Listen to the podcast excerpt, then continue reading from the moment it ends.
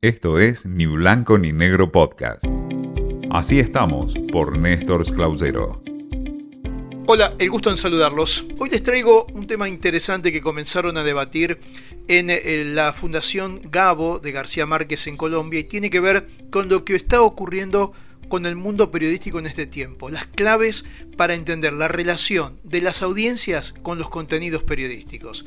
Y esto a partir de una realidad muy fuerte que tiene que ver con las audiencias en tiempos de Netflix, el periodismo digital y el pacto con el lector.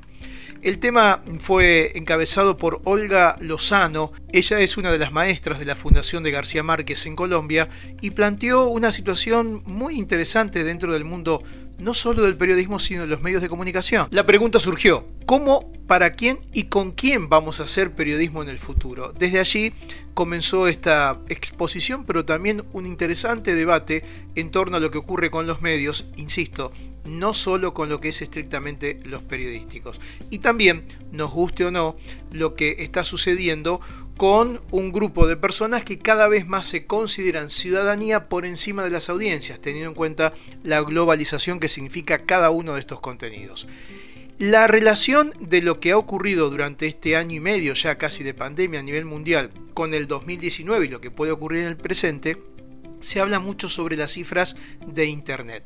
Y fíjense, la pandemia significó una brecha grande en el análisis de la comparación con el 2019, ya que han cambiado muchas de las circunstancias sociales y las condiciones en cuanto a la educación, al trabajo en casa y por supuesto otros asuntos de la vida cotidiana.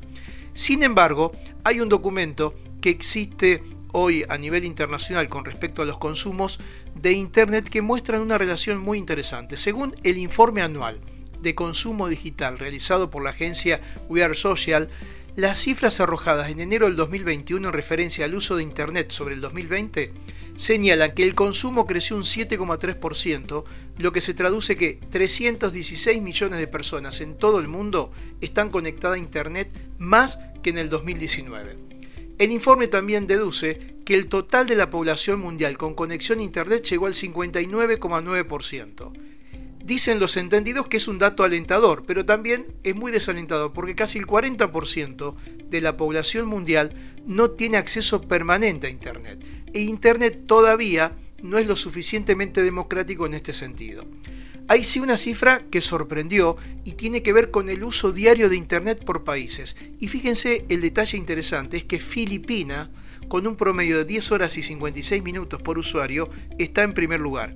Y le sigue Brasil con 10 horas y 8 minutos, luego Colombia con 10 horas y la media población a nivel internacional es de 6 horas y. Los últimos datos que se muestran y que traje para compartirles.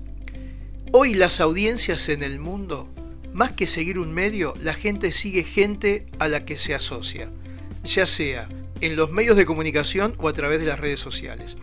Esta gente a la cual se asocia es gente que considera que tiene una conversación de pares, que son de igual a igual o que aportan algo a su pensamiento y a su visión. Y el periodismo no son solo los medios, sino que son los periodistas. Y aunque la gente desconfíe de algunas marcas de medios, sigue confiando incluso dentro de esos mismos medios en algunos periodistas que trabajan.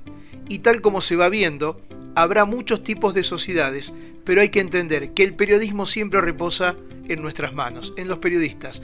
Interesantes las claves que genera en esta conversación en la relación con las audiencias y los contenidos periodísticos dados por Olga Lozano, maestra de la Fundación Gabo, durante el semanario web Las audiencias en tiempos de Netflix, periodismo digital y el pacto con el lector.